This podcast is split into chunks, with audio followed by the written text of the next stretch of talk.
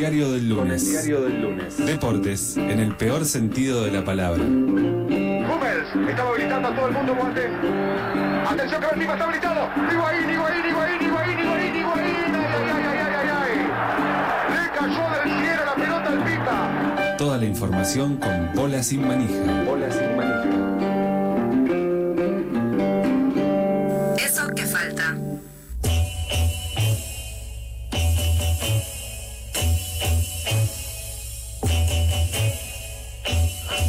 39 minutos pasan de las 3 de la tarde, mientras Rossi se la da a Iker 2. Así, hace 39 minutos saludamos a Juan Pablo Álvarez, que está del otro lado de la línea telefónica, para hablar de todo lo que pasó y está pasando en el deporte nacional, mundial e galáctico que nos da este bendito país y continente. Juan Pablo, ¿Qué tal? Buenas tardes. ¿Cómo están? muy bien. En, San, estás en San Juan, ¿no? Sí, sí, estamos acá muy bien cuidados en la cabina con todos los protocolos, por supuesto, eh, para este 0 a 0. En realidad no lo estoy viendo, estoy escuchando la transmisión de está dando la televisión. espalda directamente. Sí. Recién se me hizo una especie de eco porque por un lado escuchaba a Viñolo en la intro del, del espacio y por otro lado escuchaba a Viñolo relatando el Ah. partido. Fue una experiencia que no le deseo a nadie realmente. Un doble viñolo. Sí, Eh, además siempre con ese estilo, ¿no? Que tiene tan consistente, ¿no? Juan Pablo, Juan Pablo, Juan Pablo, Juan Pablo, Juan Pablo, Juan Pablo, Juan Pablo, Juan Pablo. Y te iba a decir algo. eh, hoy sí, menos que nunca el diario del lunes. Hoy no lo tenemos. No, no, es un, sí, es un diario del lunes que pierde su efectividad de, Ah. de diario del lunesismo, ¿no? Porque, bueno, justamente estamos a la espera de los resultados de las dos semifinales de la Copa, como le decimos Matías Morla, de, en bolas y manija. Eh, bueno, con este Racing Boca que al parecer están 0 a 0, ¿no? Según tengo acá la información. Yo estoy viendo las estadísticas nada más porque hoy vi- vieron que el Big Data, con el Big Data se maneja todo, ¿no? Sí. Sí. No hace falta ver los partidos, así que bueno, veo que Boca está ganando 53 a 47 en posesión, así Epa, epa. que buenas noticias para los Ceneices. Pero 0 a 0 en 30, en 40 minutos del primer tiempo. Bien, bien, bueno, es información, eh, es información exacta. Esto sí que es información exacta. ¿A dónde se ven la, eh, el Big Data de los partidos? O la Big Data. En cualquier lado. No, pero ¿dónde En internet. No le digas, no le digas que lo busque. No, pero no quiero poner en Google Big Data partidos. Soy nación, estadísticas, estadísticas, Boca Racing. Estadísticas, así lo pones. No hay una Busca, web. busca estadísticas, si no llamame. busca estadística Boca Racing y A te van a, te van a aparecer. Che, eh, bueno, hay un montón de cosas para- de las cuales hablar. Sí, sí, no solo es la esta copa ¿no? que se ha retomado, sino la copa que se ha postergado, suspendido y desplazado. No, Sí, terrible. Hoy estuve pensando algo en relación a eso. Me parece que tengo que A ver. felicitar a la Conmebol por la decisión que tomó. Porque en un momento había elegido dos sedes, ¿no? Colombia y Argentina. Sí. Colombia eh, con un conflicto social, un estallido social muy importante. O sea, casi que haría imposible jugarse, Sí. eh, un, un- disputarse un encuentro deportivo ahí en esa situación. Luego de la mala experiencia de La River Copa Libertadores. Ahí, Sí. ¿no? Como, claro. Argentina inmersa en una ola de COVID eh, desesperante, alarmante, que tampoco da la situación para organizar un torneo de esas características. Yo pensaba, la Conmebol como ente organizador, Mm. ¿por, por qué tenés que tener dos focos abiertos de conflicto cuando puedes elegir un país que reúne los dos focos juntos y simplificar un problema mayor? Y fue Brasil. Está bien. Claro. Está bien. Sí, sí, se, se concentra todo más, claro, peor no va a estar Brasil. Claro, o sea, Claro. como, ¿para qué Tiene diversificar? conflictos sociales Conflicto- y políticos fuertes, tiene su propia cepa de COVID. ¿Qué La- más ojo, la que la final No se solo juega eso, en Manaus. Se va a jugar en Manaus, Obvio. pero claro. Sí, eso ya es muy difícil, ¿no? Distinguir realmente la- los chistes y la fake news de la realidad. Yo no sé si esto es real No, es real, o, te lo o no lo, lo de Manaus, pero bueno, sí. Bueno, quedaron muchos estadios ahí sin uso, ¿no? Entonces Brasil cada que tiene la chance de organizar algo, Organiza. los utiliza, ¿no? Sí, Para sí. amortizar un poco el gasto. Y así que bueno, tenemos una nueva oportunidad, ¿no? De ser campeones en Brasil. Oportunidad que ya hemos desperdiciado en el 2014 y en el 2019 en menor medida. Pero bueno, está la, la revancha, ¿no? Espe- espero, espero, y te lo digo a vos, que me, me, me- me une una relación, no sé si de amistad, pero sí muy afectiva, que no entremos en la boludez de cantar de vuelta a Brasil, decime que se siente, o Y sea, eso por- no se sabe, eso es en el momento. Ah, Eso, eso es algo espontáneo. bien, bien. Eh, pero bueno, ve- veremos. Igual eh, imagino que no va a haber argentinos, ¿no? En territorio brasileño, más allá de los jugadores Pero y hay los gente, periodistas. pero hay Pero no argentinos están que- abiertos los estadios en Y Brasil. aparte debe haber argentinos que viven en Brasil. Sí, sí, sí, Muchos seguramente. fueron a poner sus bares en la playa, ¿no? Como ese viejo Claro. En algún momento la Comebol había deslizado que querían que la final fuera con público. Sí, sí, bueno, incluso una de En vivo. uno de los rumores, en vivo, en vivo y con público, uno de los rumores que, que circula es, bueno, que la presión de Conmebol era hay que jugarlo con un poquito de público. Sí, Este, sí, sí, sí. Qué mejor que hacerlo en Brasil, ¿no? Sí, para mí el pasa que te está metiendo presión a Europa en todo esto, ¿no? Porque el fin de semana, este fin Vos de decís semana, que Europa está presionado por Está- la decisión de Conmebol. No, no, está presionando a la Conmebol. Ah. O sea, las imágenes que vimos de Europa con gente, eh, qué sé yo, presionan a que pará, ¿y qué? ¿Y en Sudamérica no puede haber gente? Bueno, Sí, qué mejor que Juan Pablo para contestar esta duda. Un poco, ¿no? Como que nos falta un poco de sangre, además de otras cosas, ¿no? Eh, como que arrugamos ante la adversidad. eso es lo que digo, ¿no? Como que te corren. Viste que en el corre el fútbol- virus. Claro, es, es medio así todo. Sí, sí, sí, sí. Y bueno, y va a ser también, ¿no? Lo que tenga Brasil para mostrar, ¿no? Eh, nos animamos a hacer lo que Argentina no. Claro, Pero bueno, uf, uf, qué derrota esa, qué derrota. sí, ya empezamos mal. Empezamos. Tienes razón, claro. Pero bueno, La última. Copa América de Messi. Primicia de bolas en manija. Es que, no, es que las Copa América son como de no aparición espontánea. Quizás el año que viene hay otra, o Claro. a fin de año, este, quizás en medio de esta Copa América hacen otra. Es muy difícil saber cuántas Copas América faltan. Pero podría serlo, sí, sí, sí. Ya Messi está cerca de cumplir 34 años. Ah, joven. Para, tengo dos preguntas. Sí, sí. No, tengo una pregunta y una afirmación. La primera pregunta es, eh, las Copas Américas no, no tienen nada que ver con las eliminatorias ni con el Mundial, o sea, no, no se cruzan Son el mismo deporte, Bien. digamos, fútbol. Bien. Bien. Fuera de eso no, Nada. o sea, no, no computa las eliminatorias para la Eso. Copa América ni viceversa. Perfecto. Y la segunda es una afirmación porque Israel también fue una de las opciones para jugar la Copa América. ¿Qué?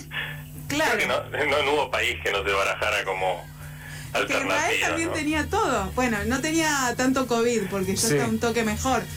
Claro. Pero No tiene otros ingredientes, ¿no? Más propios del, del folclore de allá, ¿no? Claro, completamente, claro. Así Bueno, que bueno, sí, se, se mencionó Qatar incluso en algún Qatar momento, ¿no? Que Qatar en estos momentos hace de mínima 55 Ah. grados. Sí, Eh, pero lindo bueno. clima para jugar al fútbol. bueno, el Sí, mundial sí. va a ser en diciembre, ¿no? Por, por eso. Va a ser en diciembre, donde sí, hace un poquito menos, más los, los, los- las canchas tienen aire acondicionado, frío, calor. Ah, bien. Así que, así que bueno, seguramente se van a dar todas las condiciones. ¿no? ¿Cuántos Pero bueno. split, no? Espero que los hayan comprado en temporada de Pero, ¿y invierno para en cuotas. Sí. Porque Y sí, no, no, no son tontos, son los vivos, son vivos. COVID, aparte. Que además hace bastantes años que ya se sabe, ¿no? La designación, así que en muchas cuotas. Quédate tranquilo que eso está bien amortizado. bien, bueno, Pero bueno, pasaron más cosas Sí. en el mundo del deporte Uf. y del fútbol. sí. Yo no sé cómo hacen ustedes para vivir con tanta, tanta información, tantas novedades. A veces es difícil, ¿no? A veces es difícil realmente.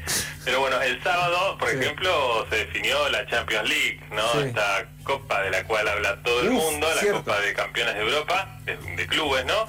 Y una victoria de Chelsea, 1 a 0, Sí. sobre el equipo de Manchester City en el partido de despedida del Kun Agüero, del Sergio, del Sergio Agüero, ¿no? Que hoy ya se presentó como nuevo jugador del Barcelona. Sí.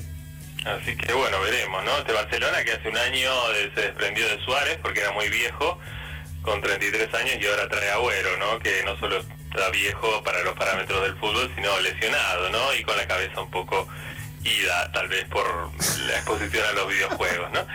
Pero, eh, pero no fue esta la única mala noticia para Manchester City y especialmente para Guardiola, el técnico, el tan venerado técnico supuestamente revolucionador del fútbol, ¿no? Perdón, perdón, me, gustaría detenerme en lo de supuestamente. No, no, no digo que no, eh, digo Ah. supuestamente. eh, habría que ver, ¿no? Cuando termine su carrera quizás podamos hacer una evaluación. De Pero- 12 finales de la Champions, ganó dos nada más. hace 10 años que no llegaba a una final con los equipos más poderosos del, del mundo, ¿no? Sí. Con un dinero, un presupuesto ilimitado. Sí. Pero a veces es, es peor, ¿no? Tener tanta plata para elegir quizás, eh, ¿no? Hace Sí. que aflore la neurosis y el sobrepensamiento. Sí, verdad. Pero bueno, eh, el futuro pinta aún más complicado para Guardiola, porque esta, esta final perdida de alguna manera es una comprobación más de que lo que en algún momento dijo el agente representante de Yaya Touré, el jugador marfileño que jugó Sí. en Barcelona, ¿no? Y que fue, bueno, se fue de Barcelona por diferencias con Guardiola, después en Manchester City lo volvió a tener a Guardiola y se fue de nuevo Mm. por cruces con Guardiola. Bueno, eh, el agente de Yaya Touré en ese momento dijo la gente en, en Costa de Marfil está muy enojada con este tratamiento ¿no? de Guardiola a Yaya Touré y no podría asegurar que no haya incluso muchos, no solo los aficionados enojados, sino muchos chamanes Mm. que no permitan que Guardiola nunca más gane la Champions. Tremendo. O sea, muchas maldiciones en simultáneo, ¿no? Gualicho. Sí, mucho, un super Hay que gualicho. llamar a la hechicera. Ay, sí, sí. Solo ella quizás lo pueda resolver. Y bueno, la cuestión es que esto se sigue reafirmando año a año. Lo dijo en el 2018, hace ya tres años. Ah.